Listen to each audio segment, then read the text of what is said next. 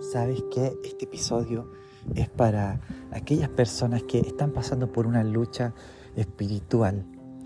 Quizás no es tu caso en este momento, pero sí probablemente has pasado por eso antes. Y si no, si no lo has pasado, prepárate porque si eres hijo del Señor, en algún momento va a existir alguna confrontación espiritual.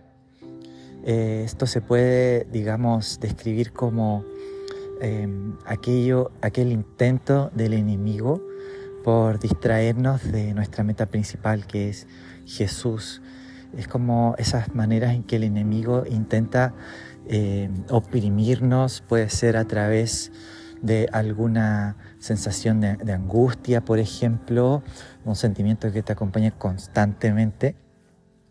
Y no estoy diciendo que siempre que pase eso es algo de parte del enemigo, pero si uno pide dirección a, Dios para poder discernir lo que uno está viviendo, es posible que eh, uno esté enfrentando una confrontación espiritual. Y yo quiero hablarte hoy de cómo podemos eh, hacerle frente al enemigo y resistirle, como dice Santiago 4:7, sométanse a Dios, resistan al diablo y huirá de ustedes.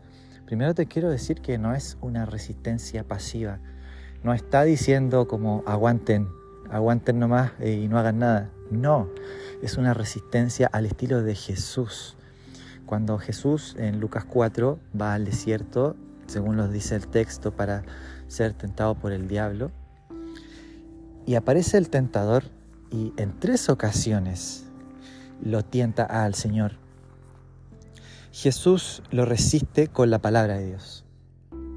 Así que de la misma manera, yo quiero compartirte hoy una estrategia de la palabra de Dios, porque nos van a tocar momentos en los que tenemos que resistir, pero es una resistencia activa, es una resistencia como Jesús que esgrimía la palabra de Dios.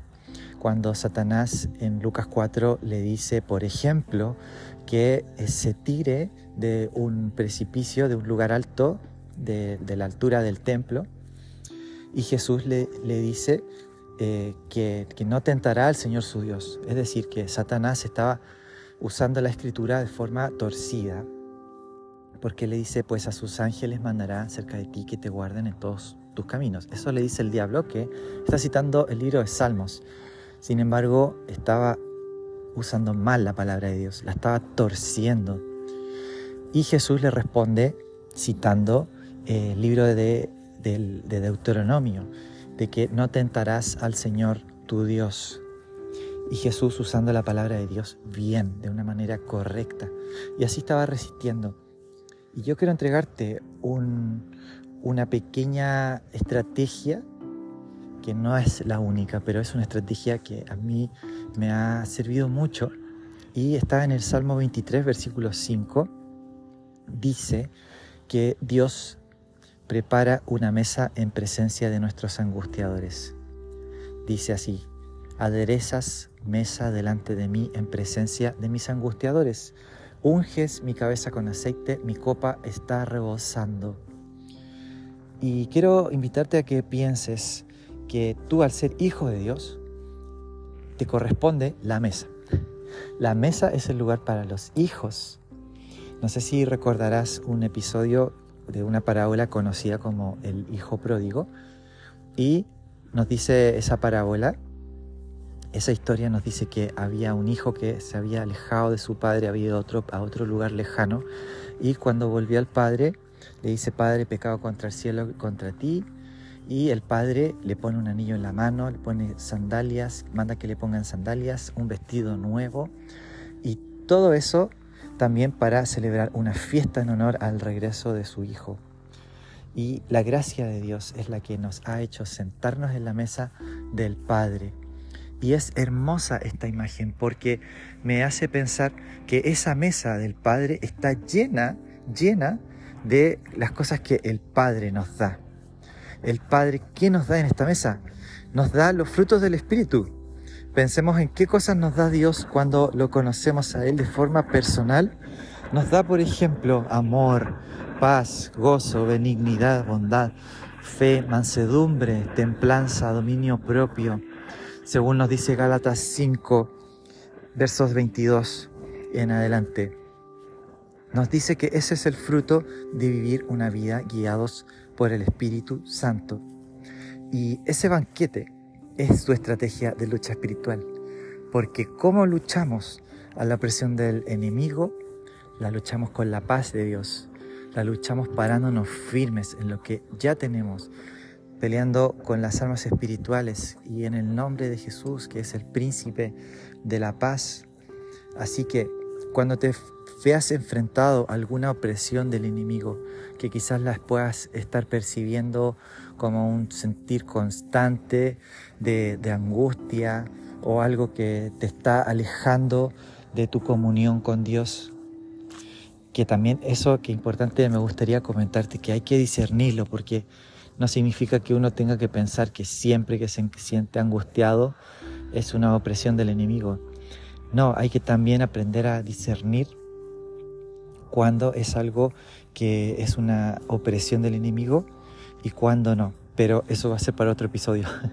Solamente quiero dejarte esta estrategia de que cuando veas que el enemigo está oprimiendo tu vida, lo resistas activamente con la palabra de Dios, diciendo que Dios ha preparado una mesa delante de ti y en presencia de tus angustiadores, es decir, en presencia del enemigo.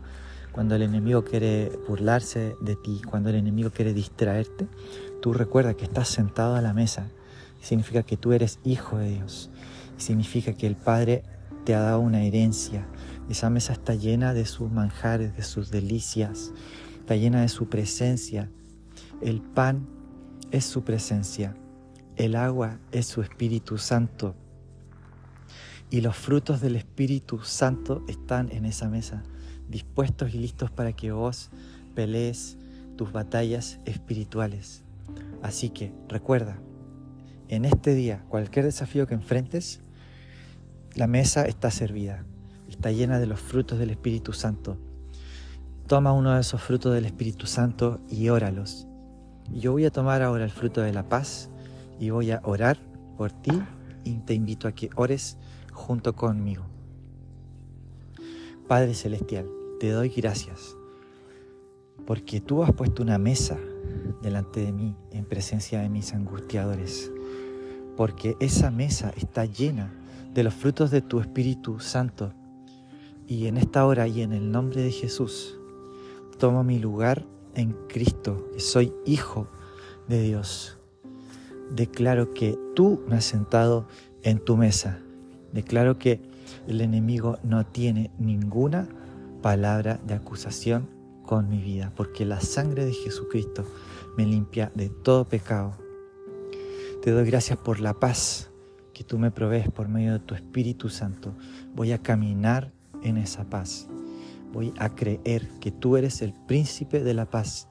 ¿Y cómo la recibo? No la entiendo, porque sobrepasa todo entendimiento, pero está tan disponible para mí hoy voy a vivir en tu espíritu y voy a caminar en tu paz.